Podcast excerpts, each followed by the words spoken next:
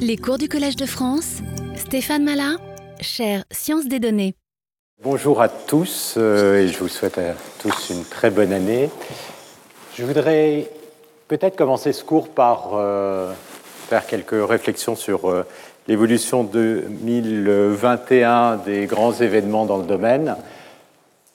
Donc, sciences des données, ce qu'on appelle maintenant intelligence artificielle. Je pense que une des choses qui a été vraiment très frappante cette année, ça a été euh, l'apparition, plutôt la reconnaissance de euh, la performance de ces très gros systèmes dont vous avez euh, sans doute entendu parler, comme GPT-3, alors, qui sont apparus en fait mai-juin 2020 avec une histoire assez longue liée aux transformeurs avant. Mais ce dont on s'est rendu compte, c'est que plus on avait de paramètres, c'est un phénomène de fond auquel on assiste depuis le début de l'apparition des réseaux de neurones, mais plus on a de paramètres, plus les performances deviennent spectaculaires.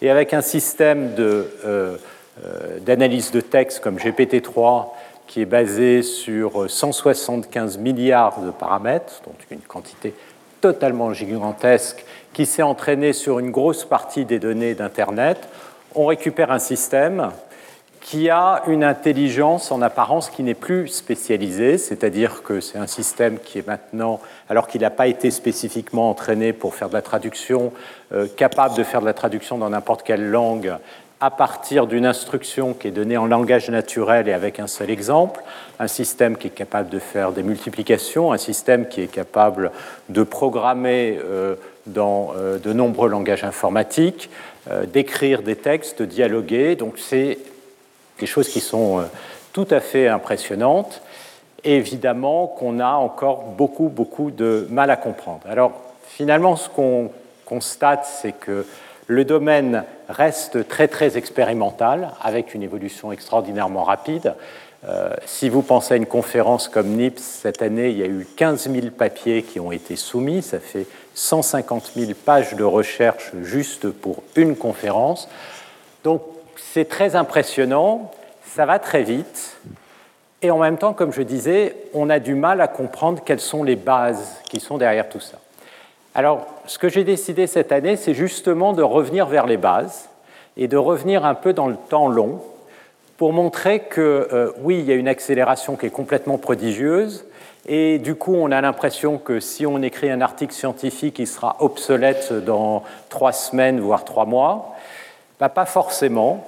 Et il y a des articles scientifiques qui restent pendant un siècle. Et je vais sans doute commencer par là, c'est-à-dire euh, euh, notamment l'anniversaire euh, janvier 1922, c'est-à-dire il y a exactement un siècle, de l'article de Ronald Fisher qui établit les bases mathématiques des statistiques. Et on verra que, en fait, on est en plein dans le programme qui a été établi en 1922 par Fisher. Mais avant euh, de partir euh, de là et donc euh, d'aller vers ces notions d'information telles qu'elles ont pu être établies par Fisher et par Shannon, je voudrais revenir sur peut-être une question de base. C'est on veut établir des modèles pour tous ces systèmes. Ça veut dire quoi faire un modèle? Et quel choix, quel type de modèle on peut essayer de faire quand on pense à de l'analyse de données en très grande dimension? Donc c'est par cette première question que je voudrais commencer le cours et notamment se poser la question est-ce qu'un modèle, est-ce que c'est quelque chose a priori qu'on va définir comme un modèle déterministe ou plutôt un modèle stochastique? Et là, d'une certaine manière, c'est presque un affrontement culturel derrière cette question entre une vision très cartésienne, voire quasiment française, et euh, plus, euh, disons, anglo-saxonne, bayésienne. Donc évidemment, étant moi-même euh, français, culture française, naturellement j'ai toujours eu un biais vers cette approche euh, déterministe. Et je voudrais montrer que ce n'est pas forcément un bon biais, en l'occurrence que quand on monte vers les problèmes en grande dimension, c'est un mauvais biais. Alors, je vais commencer par une question très naïve. Cette question, ça va être sur le problème de classification supervisée. Donc, Classification supervisée, je vous rappelle, ça veut dire que vous voulez estimer une réponse Y à partir de données qui va être un vecteur x en grande dimension. Et ça, on va le faire à partir d'exemples d'entraînement, c'est-à-dire une famille de euh, données xi pour lesquelles on connaît la réponse yi, et on va supposer qu'on a ainsi n données. Et la question, c'est est-ce que c'est plus, est -ce c'est plus difficile de résoudre ce problème quand D augmente?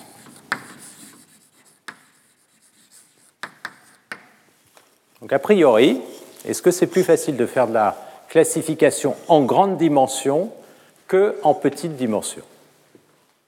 Alors, si vous prenez une approche déterministe, la réponse va être oui. La réponse va être oui parce que je dirais oui à cause de la malédiction de la dimensionnalité dont j'ai souvent parlé et que je vais rappeler en deux mots ici. Alors pourquoi? Parce que la manière dont on voit le problème d'un point de vue déterministe, donc là je vais vous faire un dessin en une dimension, vous avez votre variable x ici, que je suppose, donc je suis en une dimension, et puis euh, la variable y, vous allez la voir comme une fonction de x, donc vous avez une certaine fonction inconnue à estimer. Et qu'est-ce que vous connaissez? C'est la valeur de f en des points xi. Donc là, vous avez un x1, x2, vous avez une deuxième valeur, x3, x4, etc. Et donc, vous avez des valeurs de votre fonction. Et puis, si vous avez suffisamment de valeurs et que la fonction est régulière, eh bien, vous allez pouvoir l'interpoler, calculer une forme d'interpolation. Et cette interpolation, elle va être précise si la fonction est suffisamment régulière et si vous avez des données qui sont suffisamment denses. D'accord? Alors, pourquoi oui? Parce que euh, si vous êtes en grande dimension, bah, vous n'allez pas être sur l'intervalle 0,1, mais typiquement, vos données vont appartenir à un ensemble oméga qu'on peut voir comme 0,1 en dimension d. Donc, si je veux avoir des données qui sont suffisamment proches, à une distance epsilon, eh on voit déjà en deux dimensions. Si vous voulez être à une distance epsilon, le nombre de points, évidemment, ici en deux dimensions, va augmenter comme epsilon au carré. Et si vous êtes en dimension d, ça va être epsilon à la puissance moins d. Et donc, le nombre de données va exploser exponentiellement avec la dimension pour une précision epsilon, et on retrouve ce phénomène de euh, malédiction de la dimensionnalité. Alors pourquoi on veut cette dimension epsilon? Parce que l'idée, c'est que si vous avez une fonction qui est régulière et que vous voulez vous assurer que euh, vous avez une estimation qui n'est pas trop mauvaise, c'est-à-dire pas trop loin d'une estimation que vous connaissez, ben vous avez besoin d'une forme de régularité. Si vous considérez que vous avez une régularité qui est une régularité, par exemple, lipschitzienne, eh bien, ça, ça va être borné par epsilon, ça vous permettra de borner l'erreur, mais il faut pour ça que les données soient assez proches. Donc, mauvaise pioche, quand on est en grande dimension, a priori, on peut se dire que les choses vont mal se passer. Et puis alors là, ce qu'on peut essayer de faire, c'est de dire oui, mais peut-être que la fonction est beaucoup plus régulière que ça, c'est-à-dire qu'il y a des degrés de régularité qui peuvent être exprimés avec des invariants, par exemple invariance par translation, rotation, etc., et d'autres types d'invariants qui vont nous permettre de faire de la réduction de dimensionnalité et d'être dans des situations meilleures. Alors, il y a une chose qu'on observe quand on fait ça, c'est que en sous-jacent, il n'y a pas de modèle pour les données. On fait quelque chose de très grossier. On dit tout ce que je sais, c'est que x appartient à la, boîte 0,1 en dimension d. D'une certaine manière, l'approche stochastique est beaucoup plus fine. Alors l'approche stochastique, déjà, elle va vous donner une réponse beaucoup plus positive. C'est que, est-ce que c'est plus difficile quand d augmente? Non, évidemment non. Non, pourquoi? Parce que si D augmente, bah, ça veut dire quoi? Ça veut dire que vous avez une image qui a une meilleure résolution. Donc si vous avez une image qui a une meilleure résolution, ce sera plus facile de reconnaître l'objet que vous avez dans l'image. Vous avez plus de données, donc ça paraît complètement absurde de se dire que ça va être plus difficile d'effectuer la tâche de reconnaissance si vous avez plus de données. D'accord? Si D augmente. Donc quelque chose, il y a quelque chose qui n'est pas très naturel là-dessus. Donc c'est quoi la différence de point de vue? La différence de point de vue, c'est qu'on va regarder la même fonction, mais maintenant, ce que je vais regarder, c'est les lignes de niveau de ma fonction.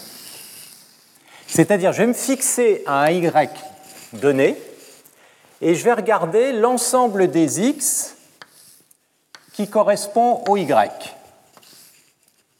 Donc ça, c'est la ligne de niveau. Donc oméga de y, c'est l'ensemble des x tels que f de x est égal à y. D'accord? Et maintenant, ce qu'on va faire, c'est que on peut faire ça pour différents y ou y', donc suivant la valeur de y, je vais avoir évidemment des lignes de niveau différentes. Et ce, ce qui va nous intéresser ici, c'est la géométrie de ces lignes de niveau. Et en particulier, ce qu'on va regarder, c'est où les points de ces lignes de niveau se concentrent dans l'espace. Et ce qu'on va réaliser assez rapidement, c'est que si je représente l'espace de tous les x possibles, l'ensemble des points qui appartiennent à y, à oméga de y, la ligne de niveau autrement dit, c'est un, ensemble qui va se concentrer, qui a une géométrie qui est très particulière. Et ça, ça va être dû à quoi? Ça va être essentiellement dû à la loi des grands nombres. Donc l'idée ici, c'est de dire quoi? En fait, qu'est-ce que vous êtes en train de faire? Vous Au lieu de regarder la fonction comme étant euh, comme ceci une fonction en, fonction des valeurs, vous allez regarder ces lignes horizontales. Ça, ça fait beaucoup penser finalement à la différence entre une intégrale de Lebesgue et qui consiste à regarder les choses horizontalement et de regarder les ensembles et la mesure des ensembles par rapport à une intégrale de Riemann qui va fixer la résolution qui ici correspond à la résolution epsilon, et va essayer de calculer des intégrales avec des intervalles epsilon ici fixés. Donc, qui dit regarder horizontalement et regarder les points dit, d'une certaine manière, c'est une théorie de la mesure, autrement dit, c'est des probas. Et qu'est-ce qu'on va regarder? Finalement, on va avoir la mesure de ces ensembles Y, oméga de Y. Cette mesure, ça va me définir une densité de probabilité, c'est-à-dire la probabilité de X sachant y. Et là, évidemment, à partir de ça, vous pouvez déduire la probabilité de y sachant x. Donc ça, c'est l'approche bayésienne qui vous dit que c'est la probabilité de x sachant y fois la probabilité de y, c'est l'a priori, divisé par p de x. Et ensuite, le classificateur bayésien, ce qu'il va faire, une fois que vous avez été capable de capturer ces géométries des lignes de niveau là où elles se concentrent et leurs mesures, c'est de calculer cette probabilité et donc autrement dit de définir le meilleur y comme étant celui qui va maximiser cette probabilité. Et ça, ça va être l'estimateur qu'on va vouloir calculer. Donc ça, c'est l'approche qui est une approche bayésienne. Et cette approche bayésienne, elle est beaucoup plus fine comme je disais, parce qu'elle ne va pas essayer de brutalement approximer la fonction sur tout l'espace, elle va avant se poser la question où se concentrent les données, et à partir de là, calculer ces différentes probabilités, c'est-à-dire attacher les labels Y à chacun des ensembles X, à chacune des lignes de niveau. Donc, ce qu'il y a derrière, ce que je disais, c'est des phénomènes de concentration, c'est-à-dire que les données pour un Y donné vont se concentrer dans des ensembles qu'on peut caractériser, et donc ça va revenir aussi à faire des modèles, cette fois-ci des probabilités de X champ Y. Ça, c'est dans le cas non supervisé, et quand vous êtes dans le cas supervisé, vous allez pouvoir avoir des modèles des probabilités de Y sachant X. Alors, les familles de modèles euh, qu'on obtient, bah, les, modèles classiques sont des modèles exponentiels. Par exemple, probabilité de y sachant x, on verra pourquoi, on peut essayer de les regarder sous forme d'une exponentielle qui est paramétrisée par un paramètre qui va dépendre de y et une exponentielle linéaire en x. Et toute la question, c'est de calculer cette fonction, fameuse fonction phi de x, pour laquelle la probabilité devient linéarisée. Autrement dit, le log est linéaire par rapport à ceci. Alors ça, c'est la base, évidemment, de toute la physique statistique qui construit des modèles euh, sous cette forme. Et puis, euh, c'est aussi la base de toute la théorie de l'information qu'on va voir cette année. Alors, toute cette vision, c'est la vision qu'a développée Fischer. une première question qui s'est posée, c'est comment définir l'info donner des données sur une, une quantité qu'on veut estimer, c'est-à-dire un vecteur de paramètres. Donc là, c'est les problèmes d'inférence, et c'est cette question qui va nous amener à la notion d'information de Fischer. Alors je disais, il y a eu un très bel article qui a euh, consacré tout ça, donc qui a été paru en janvier 1922, qui s'appelle et que vous allez pouvoir récupérer sur le site web du cours, On the Mathematical Foundations of Theoretical Statistics. Et donc ça, c'est paru dans les Transactions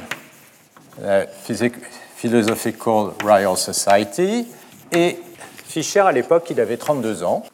Et il est assez prodigieux, ce papier. Il est assez prodigieux parce que quand vous le lisez, il y a une réflexion sur qu'est-ce que tout ce domaine, qu'est-ce qu'on essaye de faire en statistique, en analyse de données. Et Fischer pose le problème en disant essentiellement, l'enjeu, c'est d'une certaine manière une forme de compression de données, c'est-à-dire essayer de représenter toute l'information des données avec le moins euh, de paramètres euh, possibles et euh, de représenter ce qu'il appelle toute l'information qui est importante par rapport à qui importante par rapport aux données qui vous sont, qui vous sont attribuées. Alors, qu'est-ce qui développe dans ce papier? Déjà, il y a la notion de consistance d'estimateur. Est-ce qu'un estimateur peut converger lorsque le nombre de données tend vers l'infini? Cette notion de consistance, le mot consistance, apparaît ici. La notion d'inférence par maximum de vraisemblance, qu'on verra. La notion d'information, la notion de statistique suffisante, c'est-à-dire en quoi est-ce que un ensemble de statistiques peut être suffisant pour estimer de façon optimale des données? Tout ça, qui est vraiment la base de tout ce qu'on fait en sciences des données, se retrouve dans ce papier avec tous les problèmes qui sont très clairement posés. Donc la première partie du cours va couvrir les deux premiers cours essentiellement ces notions, avec là les démonstrations qui n'étaient pas forcément euh, dans le papier de Fischer, pour montrer à quel point on est toujours sur ce programme qui a été établi par Fischer.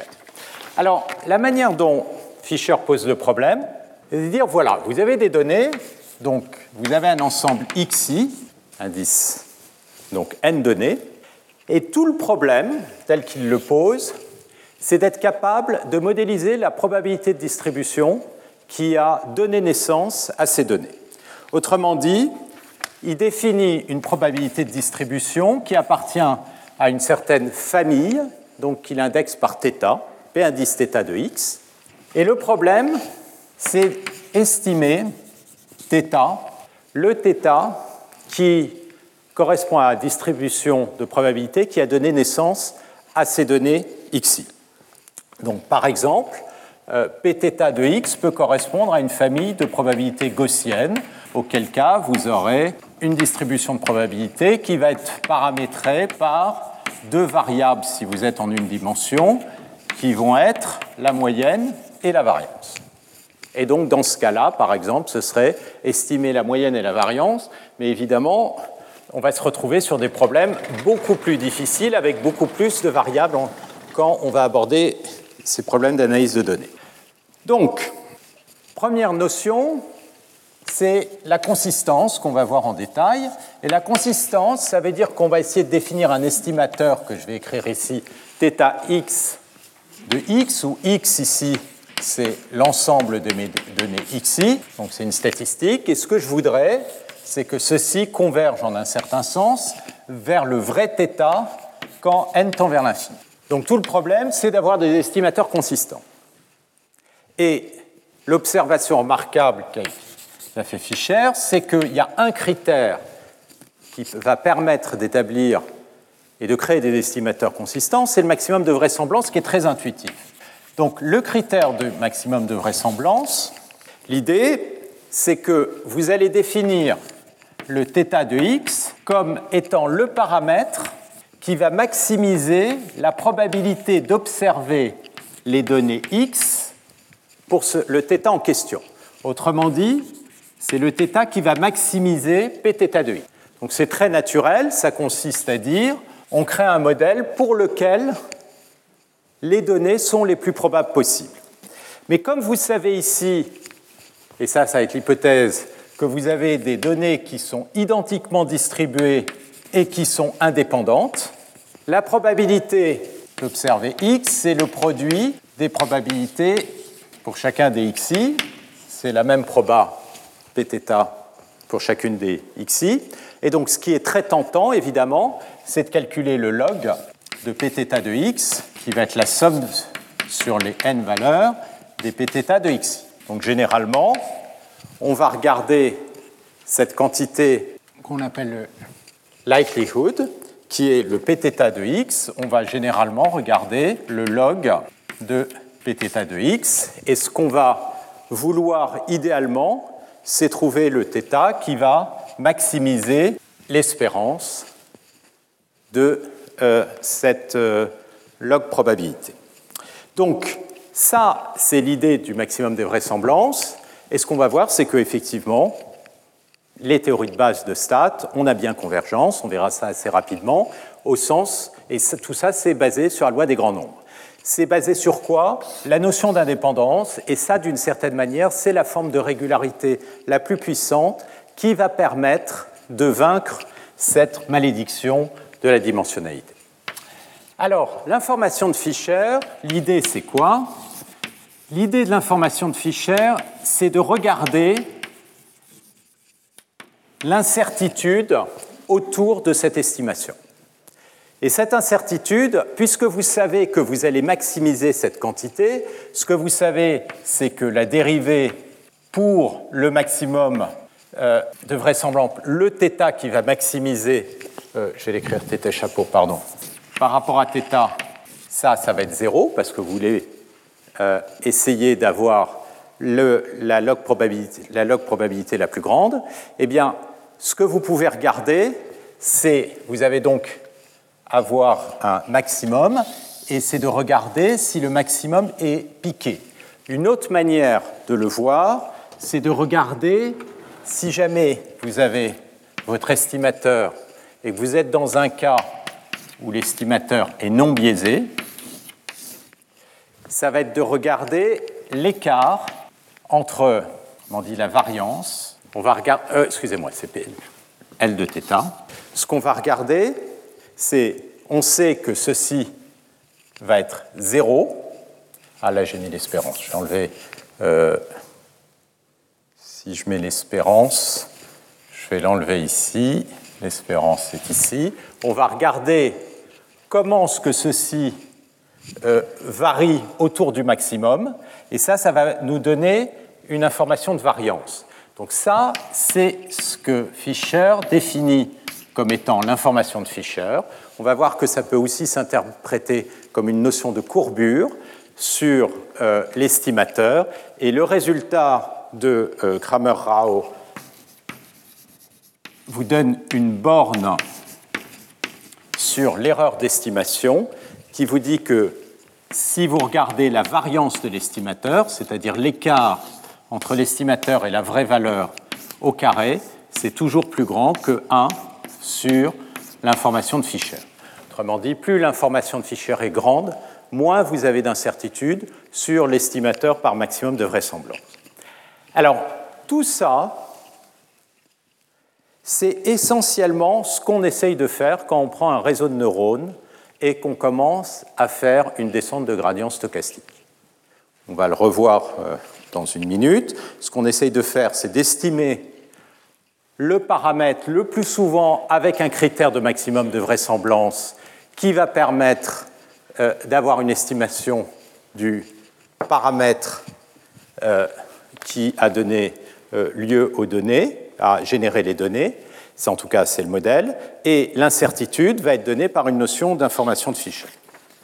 Alors, pourquoi dans le cas des réseaux de neurones? Ben, Les réseaux de neurones, ça peut être vu comme spécifiant une classe de probabilité.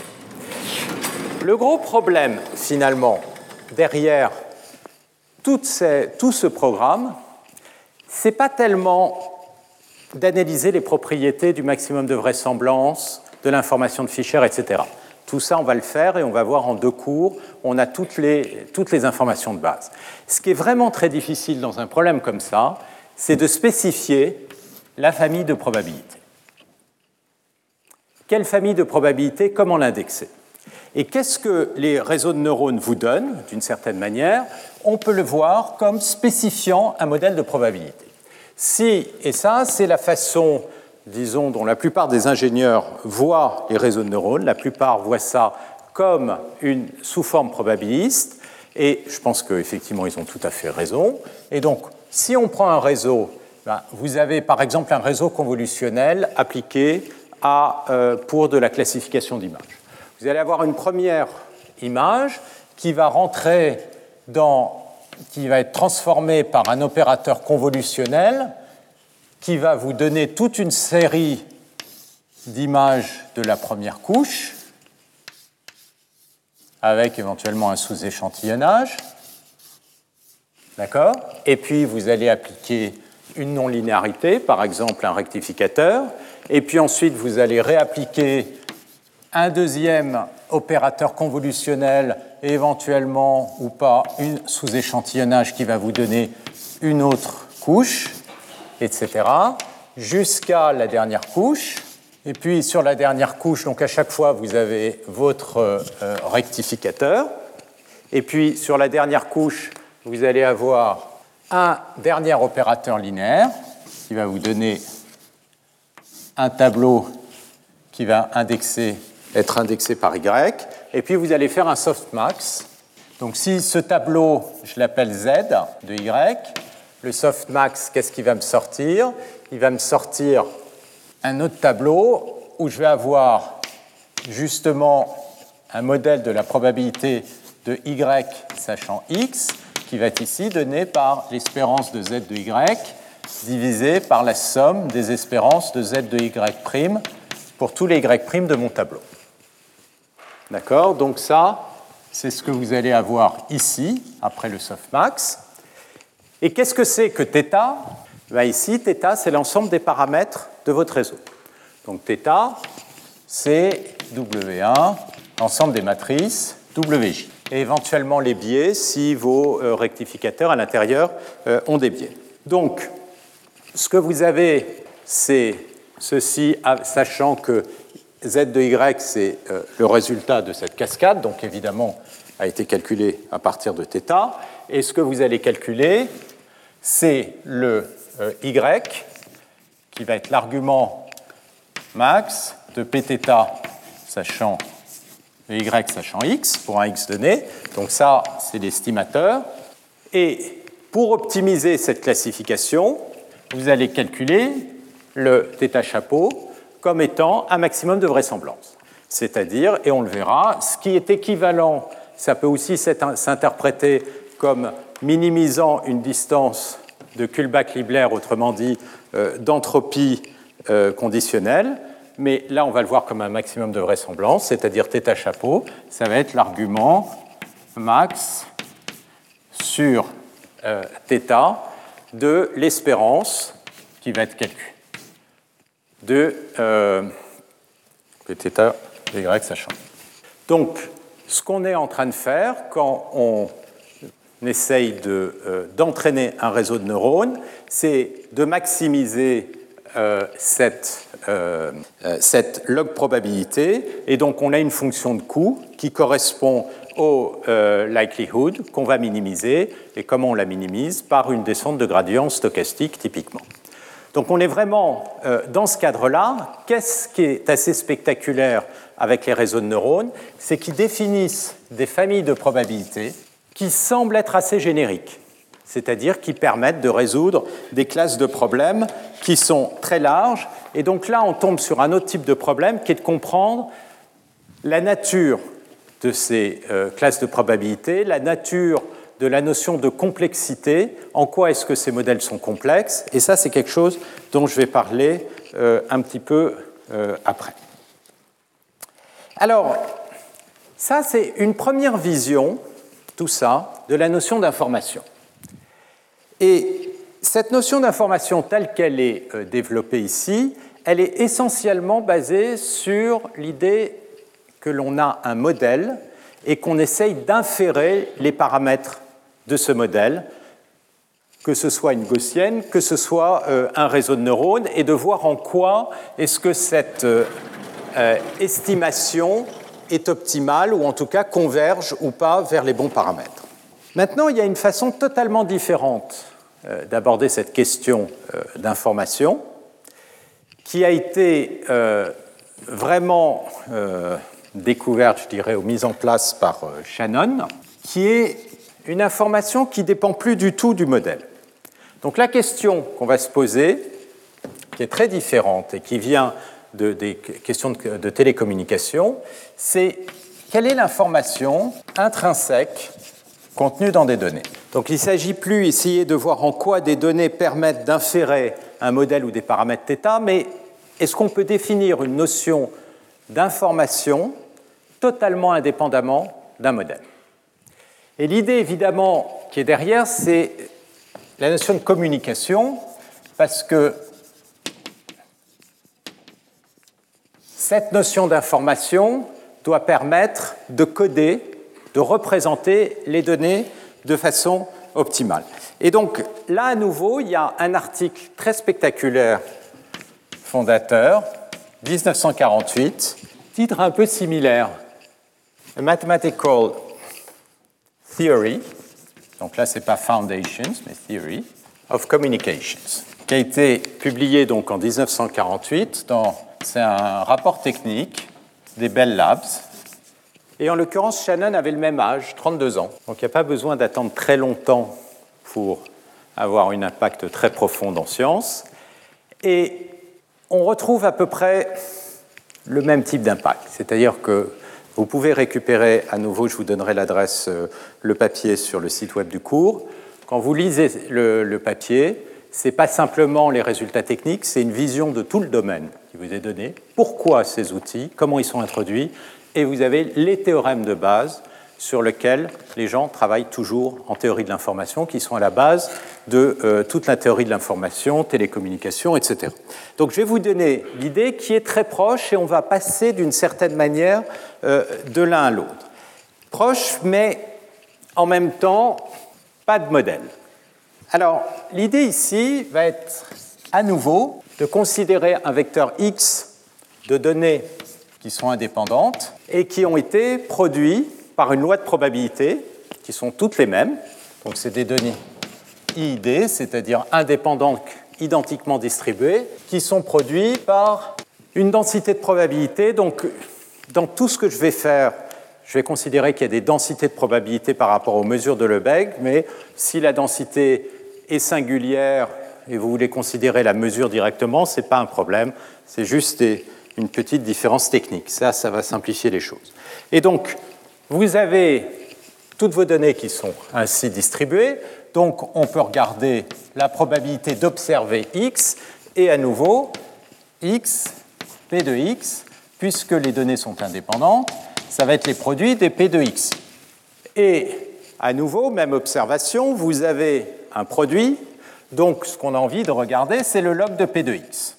Et le log de P de x, comme je l'avais écrit précédemment, eh bien, ça va être une somme de i égale 1 à n des logs des P de x. Donc là, on a très envie de multiplier par n-1, par 1 sur n.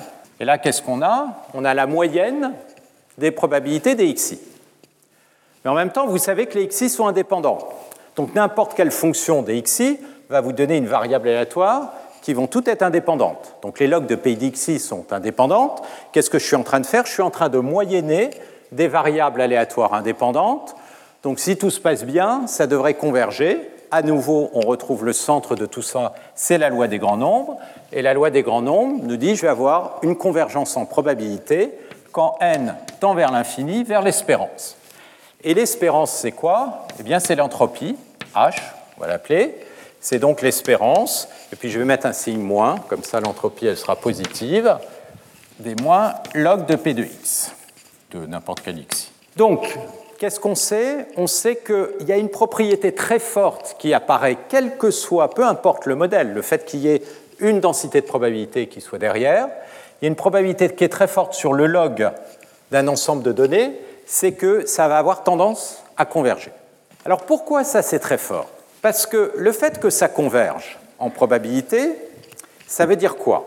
Ça veut dire que la probabilité pour que n-1, c'est-à-dire la différence entre moins n-1 log de p de x et cette quantité d'entropie vers laquelle ça converge soit plus petite que epsilon, ça, ça va converger vers 1 quand n tend vers l'infini.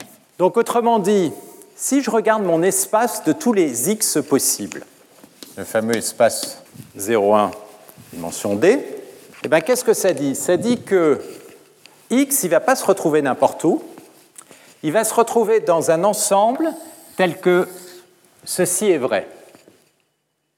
Et ça, c'est ce qu'on appelle un ensemble typique, je vais l'appeler T epsilon. Donc qu'est-ce que c'est qu'un ensemble ici typique? T epsilon, c'est l'ensemble des x tel que la différence entre le log de P de x et l'entropie soit plus petit que epsilon. Eh bien, qu'est-ce que je sais? Je sais qu'avec une probabilité 1, qui va converger pardon, vers 1 quand n tend vers l'infini, mon x va se retrouver dans cet ensemble typique. Donc il va se retrouver dans un ensemble potentiellement beaucoup plus petit.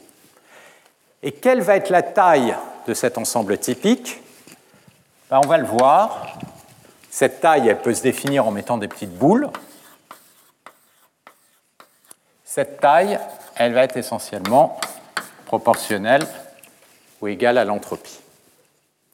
Et donc, l'entropie, ça va définir, on va le voir quand on le prend en log base 2, le nombre de bits minimum qui va permettre de coder des données. Et donc là, on se retrouve sur une notion d'information qui est plus d'une certaine manière une mesure d'incertitude, puisque la mesure d'incertitude, elle dit essentiellement que x va se retrouver dans un ensemble de tous les possibles dont la taille euh, dépend de l'entropie. Et ce qui est très spectaculaire dans ce type de résultat, c'est que non seulement vous allez vous retrouver dans un ensemble typique, mais la densité de proba à l'intérieur de cet, cet ensemble est uniforme. Autrement dit, on se retrouve sur un problème géométrique, c'est-à-dire caractériser les données, ça revient à spécifier cet ensemble typique, et ensuite la probabilité est essentiellement uniforme à l'intérieur de ces ensembles.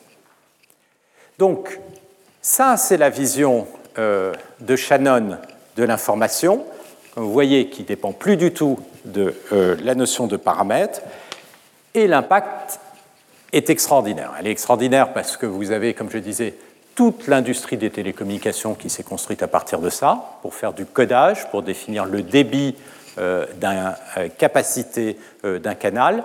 Et puis, à nouveau, ça se retrouve en physique statistique. Pourquoi? Parce que finalement, cette notion d'entropie, c'est exactement la notion d'entropie qui apparaît dans le second principe de la thermodynamique. Et quand on veut caractériser des distributions, eh l'état d'un système, en physique, ça va revenir essentiellement à identifier ces ensembles typiques.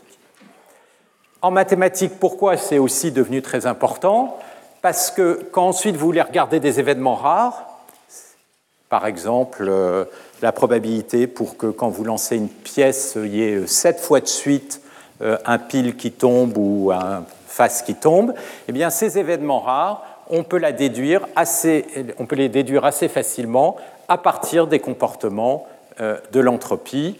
Et les événements rares, c'est essentiellement ce qui se retrouve sur la bordure de ces ensembles typiques. Et c'est tout ce qu'on appelle la théorie des grandes déviations qui est née à partir de ça. Donc, là, à nouveau, vous avez une très belle théorie qui vous donne tous les résultats, sauf que, sauf que, il faut être capable de caractériser ces ensembles typiques. Et finalement, là, on revient au même type de problème que dans le cas de Fischer, c'est-à-dire dans le cas de Fischer, explicitement on paramétrise. Ici, on ne paramétrise pas, mais il faut définir la géométrie de ces ensembles types. Alors, il y a un cas où ce genre de problème est assez facile à résoudre, et donc c'est ce cas qui, évidemment, a été euh, systématiquement attaqué. C'est le cas des processus gaussiens. Donc, dans le cas des processus gaussiens, c'est l'équivalent de la probabilité gaussienne que je viens d'effacer ici, sauf que on va se mettre en dimension d potentiellement assez grande. Donc ça veut dire que la probabilité Pθ de x, vous avez une constante ici que je ne vais pas regarder, ça va être l'espérance de x produit scalaire avec x qui est transformé par une matrice θ. Alors si on veut assimiler à θ la notion de covariance, on va mettre θ inverse sur 2. Et donc ici, je peux l'écrire comme ça. J'aurai deux notations où euh, ça, c'est la même chose que euh, le produit scalaire entre x et... Donc, θ, ici, c'est une matrice qui transforme x dans un vecteur de même taille que x. Donc, c'est une matrice carrée. En l'occurrence, θ, c'est la matrice de covariance du processus gaussien. Donc, c'est-à-dire que cette θ, c'est la matrice des espérances des x, x transpose, moins, euh, on va supposer que j'ai un processus de moyenne nulle, ça va être plus facile. Et en l'occurrence, il est de moyenne nulle ici parce que je n'ai pas soustrait de moyenne. Donc, ça, c'est une densité de probabilité gaussienne. Donc l'ensemble des paramètres ici est spécifié par la matrice de covariance et on peut se poser la question à quoi correspondent les ensembles typiques? Bah, Les ensembles typiques, c'est là où le log probabilité va s'accumuler. La log proba, c'est quoi? À une constante près, ça va être x produit scalaire avec θ moins 1 de x. Et pour regarder propriété de ça, une façon assez naturel, c'est d'essayer de diagonaliser la matrice θ. En l'occurrence, j'ai une matrice symétrique, donc il n'y a pas de problème. Je peux diagonaliser euh, la matrice θ. Et si je suis dans une base où ceci est diagonalisé, eh bien ça, ça va être somme des coordonnées de x, x de n au carré, divisé par 2 sigma de n au carré. Somme, euh, je ne devrais pas l'appeler n la variable si je suis en dimension 2 ici. De 1 à n. Donc ça, ça devient les coordonnées dans une base qui diagonalise, c'est-à-dire que θ dans cette base est maintenant représenté par une matrice diagonale dont les valeurs diagonales sont les variances sigma 1, n et 0 à l'extérieur. Donc l'inverse de θ sur la diagonale c'est 1 sur sigma 1 carré, 1 sur sigma n carré. Donc si vous envoyez l'inverse de θ sur x, ça va vous donner x divisé par sigma n au carré, produit scalaire, vous allez avoir le x carré. Et donc, ça va être quoi les ensembles de typiques Ça va être essentiellement les ensembles pour lesquels ceci va être égal à une constante. Et qu'est-ce que vous allez trouver? Des ellipsoïdes. C'est-à-dire que dans le cas gaussien, donc là, qu'est-ce que je suis en train de faire au fond? Je suis en train de faire une PCA, d'accord? Puisque je suis en train de prendre la matrice de covariance de mes données, de la diagonaliser et de regarder les directions principales. Et qu'est-ce que je suis en train de dire? Ben, Je suis en train de dire que dans le cas d'un processus gaussien, en fait, les choses ne sont pas très compliquées parce que les ensembles typiques, ça va être tout simplement des ellipsoïdes qui sont le long des axes principaux de la matrice de covariance. Et donc on a une géométrie qui est toute simple. Donc ça, c'est l'exemple qui a été étudié très très en détail depuis évidemment les travaux de, euh, euh, euh, Shannon. Et c'est un exemple important parce que vous avez aussi le théorème central limite qui dit si jamais je moyenne mes données, je vais avoir tendance à devenir gaussien. Ceci étant, le problème c'est que le monde n'est pas du tout, du tout gaussien. Si vous prenez un environnement comme ici, il y a plein l'image, il y a plein de discontinuités, plein de structures, etc. Donc on n'est pas du tout, du tout dans un monde gaussien. Et à nouveau, c'est là l'aspect très spectaculaire des réseaux de neurones. C'est alors que les processus gaussiens ne sont absolument pas capables de refléter des structures un peu compliquées euh, en physique, même si vous prenez des choses comme la turbulence, des textures, etc. Ces familles de probabilités, elles, semblent capables de les capturer. Donc ça, c'est le grand mystère. Donc, dans les cas mathématiques assez simples, on maîtrise les choses. Là où les choses deviennent beaucoup plus compliquées, c'est quand on a des densités de probabilité comme celle-ci. Donc, d'une certaine manière, le euh, Graal euh, de la théorie mathématique des réseaux de neurones, d'un point de vue stochastique, c'est de définir ou de comprendre ces modèles de probabilité qui sont induits par ces réseaux de neurones. Et peut-être une première question, c'est comment ça se fait, et donc ça c'est une question que j'ai soulevée nombre de fois dans le cours, comment ça se fait que ce type de structure est générique? Quand je dis générique, je veux dire par là qu'on arrive avec le même genre de structure, c'est-à-dire des cascades de convolutions localisées suivies d'un rectificateur ou non-linéarité, et puis euh, que l'on cascade avec un softmax à la fin, comment ça se fait qu'on arrive à capturer des phénomènes aussi différents que euh, des textures dans des images, euh, caractériser des objets, des, des, animaux, analyser de la musique, de la parole, calculer des énergies en chimie quantique, représenter des textes, synthétiser du langage, jouer au Go, etc. C'est quelque chose d'assez extraordinaire, comme si vous aviez euh, une structure qui était en commun avec tous ces problèmes. Donc ça, euh, c'est ce qu'il y a derrière ce mot complexité. Donc ça, c'est quelque chose que je vais un peu, mais pas énormément aborder dans le cours, parce que je l'ai abordé déjà, complexité et structure des architectures. On verra le temps qui restera. Mais je voudrais quand même en dire quelques mots ici. Donc, la question qui est derrière ça, et qui, s'est posée depuis longtemps, euh, c'est existe-t-il des familles génériques pour le traitement de données? Alors c'est une question un peu vague, hein. et ce sont des questions qui ont été discutées depuis assez longtemps. Et là, euh, il y a un papier, c'est le troisième papier, un peu de base du cours, j'ai déjà mentionné dans des cours précédents, qui discute très bien euh, cette question, qui est un papier qui est paru en 1962 par Herbert Simon, qui s'appelle The Architecture of Complexity, American Philosophical Society. Donc pareil, vous pourrez le récupérer sur le site web et je vous recommande fortement de récupérer ces trois articles et de les lire. Alors ça, c'est un article d'un style qui est totalement différent. D'ailleurs, n'est pas écrit au même âge, les deux sont des jeunes chercheurs qui ont fait leurs travaux entre 25-30 ans, 32 ans, et alors que Herbert Simon avait déjà eu son prix Nobel d'économie, c'était l'un des pères d'intelligence artificielle, et c'est beaucoup plus un papier qui prend un recul par rapport au domaine et qui essaye de comprendre un peu quelles sont les structures du monde. Alors, du monde, ça veut dire quoi? C'est-à-dire qu'il observe que si vous prenez des problèmes en biologie, des problèmes du langage, en physique, la structure des images, etc., partagent un point commun, c'est le fait qu'il y ait des structures hiérarchiques qui sont derrière.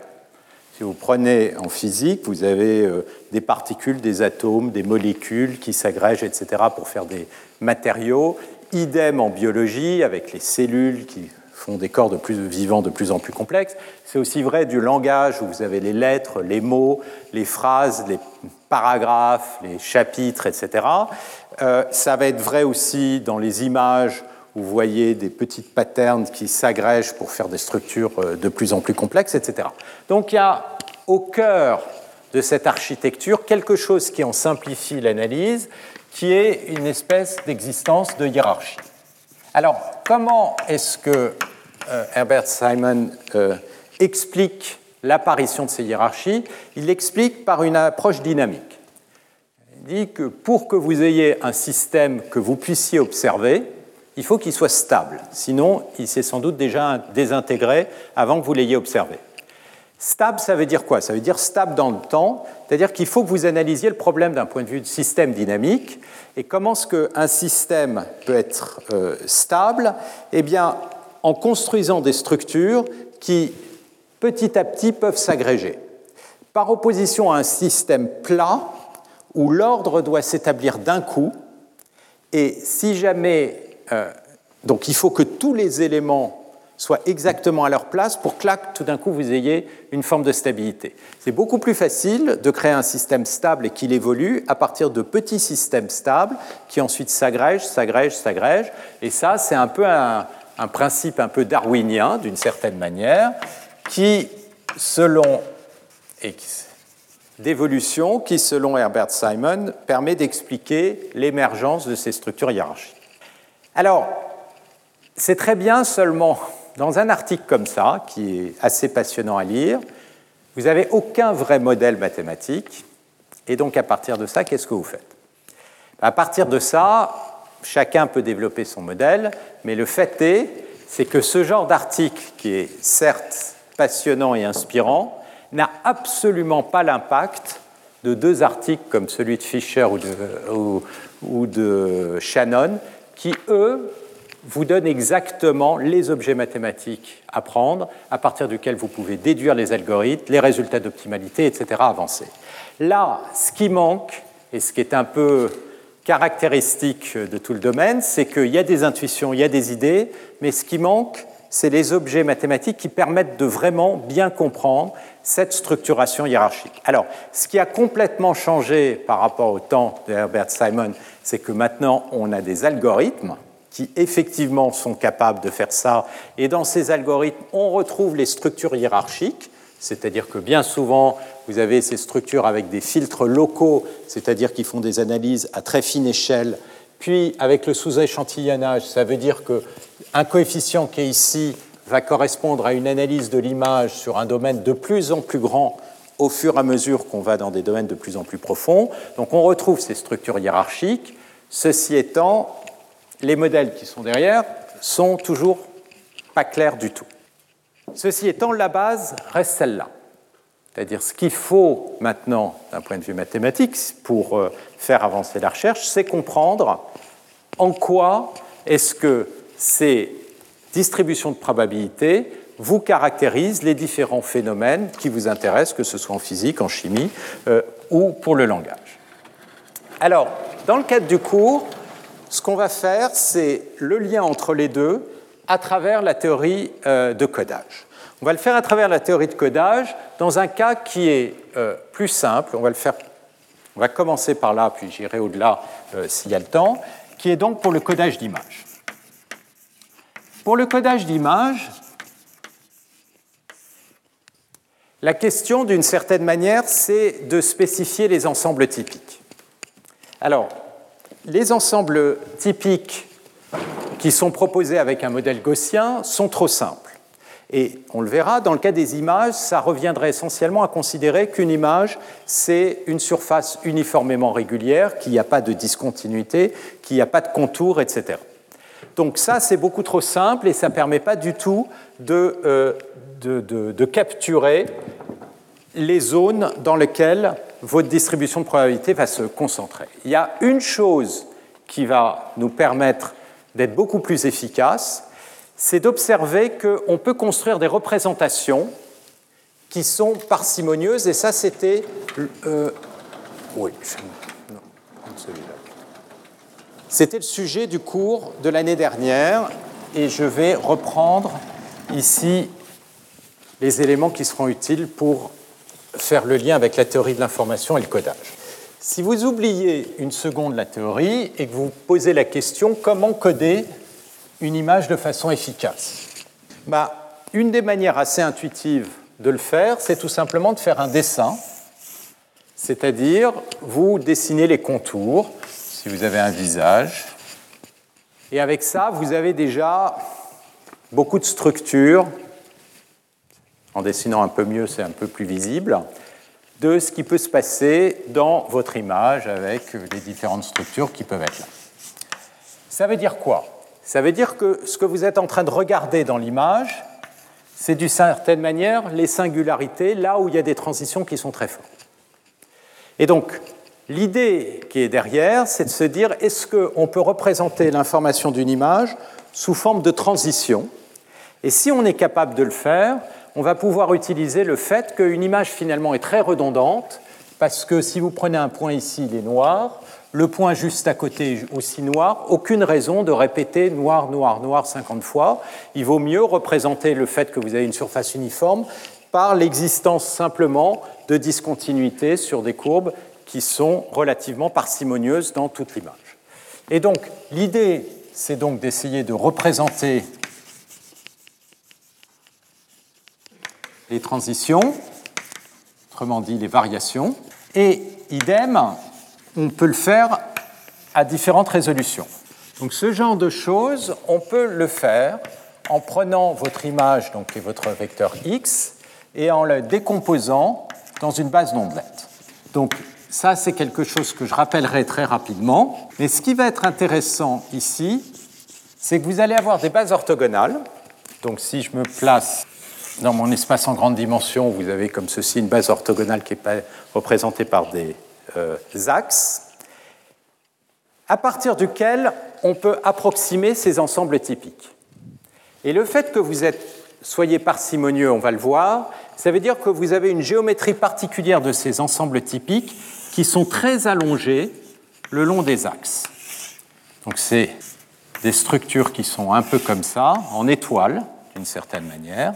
Et ça, ça reflète quoi? Ça reflète le fait que vous pouvez avoir des grands coefficients, mais si vous avez des grands coefficients, il y en aura beaucoup d'autres qui vont être petits. Donc vous allez, dans certaines directions, aller très loin, mais dans d'autres directions, vous allez rester très proche de l'axe, autrement dit, tous les autres paramètres vont rester proches de zéro. Donc ça, c'est la notion de parcimonie. Et dans le cours euh, l'année dernière, ce qu'on a vu, c'est qu'il y a une forme d'équivalence entre la capacité de faire de l'approximation, le, fait qu'il existe une représentation qui soit parcimonieuse et l'existence d'une régularité sous-jacente du problème. Donc vous avez une espèce de triangle comme ceci qui est à la base de beaucoup de résultats en analyse harmonique. Et donc c'est ça qu'on va utiliser pour construire des modèles d'ensemble typiques et à partir de ça, on va faire de la compression d'images et notamment, il y a une application classique de ça, c'est le standard JPEG 2000 qui est un standard de compression d'images qui est euh, souvent utilisé, qui est essentiellement basé sur une décomposition des images dans des bases d'ondelettes et ensuite un codage anthropique, donc suivant la théorie de l'information, qui permet de minimiser le nombre de bits. Voilà, donc ça, ce sera une application qui fera le lien et qui permettra un peu de discuter ces problématiques de complexité et de hiérarchie. Et s'il y a le temps, ensuite, j'avancerai vers des modèles de physique statistique à partir de, modèles d'entropie maximum pour décrire des phénomènes comme les textures, etc. Voilà, donc je vais vous donner le plan du cours. Donc ça, c'est grossièrement l'ensemble des idées qui seront euh, développés dans le cours. Chaque séance est constituée d'une séance de cours d'une heure et demie, donc de 9h30 à 11h, et puis ensuite d'un séminaire qui sera euh, présenté par un, spécialiste du domaine, euh, en tout cas de différents domaines. Donc on va commencer donc aujourd'hui, je finis le cours, la séance cet après pardon, non pas cet après-midi, mais à partir de 11h15 sera une séance liée au challenge de données, dont je vais vous parler euh, euh, rapidement euh, juste après. Donc, il y a le cours et puis les challenges. Donc il y aura six challenges qui vont être présentés tout à l'heure. la semaine prochaine, ce sera un cours qui sera autour du maximum de vraisemblance avec toutes les notions de convergence, de loi de grand nombre, etc. Et il y aura, pour le séminaire, ce sera la deuxième séance de présentation des challenges de données. Ensuite, le cours sera plutôt sur l'information. On continuera sur la théorie de, euh, de Fischer en regardant la notion d'information de Fischer. Et puis, il y aura une session juste après de remise des prix. Donc le but, ça va être vous allez avoir des exposés des gagnants des challenges de l'année 2021. Et le but là, c'est un peu de voir le type de difficultés quand on attaque des challenges de données. Les difficultés et en même temps ceux qui ont réussi à obtenir des très bons résultats, le genre de méthodologie, et puis il y a des très beaux résultats qui, qui sont obtenus. Donc ce sera une séance d'exposé des gagnants. Ensuite, je passerai probablement sur la théorie de l'information plutôt du côté de Shannon. Ça dépendra de la vitesse à laquelle j'avance. Et il y aura un exposé euh, qui sera euh, fait par Brice Ménard, qui est professeur en astrophysique, cosmologie à John Hopkins, et qui discutera notamment de ces notions de complexité en physique. Il a des très beaux résultats qui montrent un peu comment est-ce que cette complexité d'une certaine manière, se simplifie aux extrêmes, c'est-à-dire dans l'infiniment petit et dans ou dans le très très grand, c'est-à-dire euh, les disciplines telles que la cosmologie, et que la complexité commence à apparaître dans le domaine intermédiaire macroscopique, que ce soit biologie ou physique, et euh, montrera des résultats euh, en cosmologie. Ensuite, la semaine d'après, on va rester autour de Shannon, et pour l'exposer, ce sera Jean-François Cardozo qui fera l'exposé. Alors Jean-François, c'est celui qui a notamment calculé la carte du euh, fond CMB. Euh, il vous dira exactement fond diffus cosmologique, qui essentiellement euh, représente les radiations qui nous proviennent du Big Bang, de l'origine de l'univers. Et derrière tout ça, eh bien, il y a des problématiques d'estimation de paramètres, et donc on, retrouvera sans doute les notions d'information de Fischer, etc. Mais euh, vous verrez notamment dans ce cadre de physique des très très belles applications de ces problématiques d'estimation statistique. Ensuite, on continuera du côté de la théorie de l'information et l'exposé sera fait par Frank Nielsen. Alors là, comme il est actuellement à Tokyo, j'ai bien peur que l'exposé se fasse par vidéo, mais dans ce cas-là, euh, il interviendra pour euh, répondre aux questions. Et le thème, c'est la géométrie de l'information. Donc, un des aspects dont je parlerai un tout petit peu, c'est que quand on définit des familles de distribution de probabilité, on peut regarder l'espace couvert par ces familles qui va en fait définir des euh, surfaces, regarder la géométrie de ces surfaces, qui est très liée à la notion d'information de Fischer. Et là encore, il y a des très jolis résultats qui, et des belles applications. Lui travaille dans le laboratoire maintenant de Sony, euh, je pense, musical, et donc euh, qui montrera. Ensuite, on continuera ici pour le codage. Ce sera Olivier Rioul. Et donc là, ce sera plutôt la théorie de l'information de Shannon et sa généralisation, et les applications seront pour la cryptologie et notamment quelle est l'information qui peut diffuser à partir de messages quand on fait de la cryptologie, comment est-ce qu'on peut euh, modéliser ça du point de vue de la théorie de l'information? Et enfin, euh, le dernier, le huitième cours, donc ce sera peut-être autour de la compression finalisée euh, d'images ou peut-être autour de modèles de physique, et l'exposé sera fait par Marco Antonini. Et là, ce sera autour des applications récentes de compression d'images. Voilà, donc ça, c'est le programme pour, euh, pour les huit cours. Retrouvez tous les contenus du Collège de France sur www.colège-2-france.fr.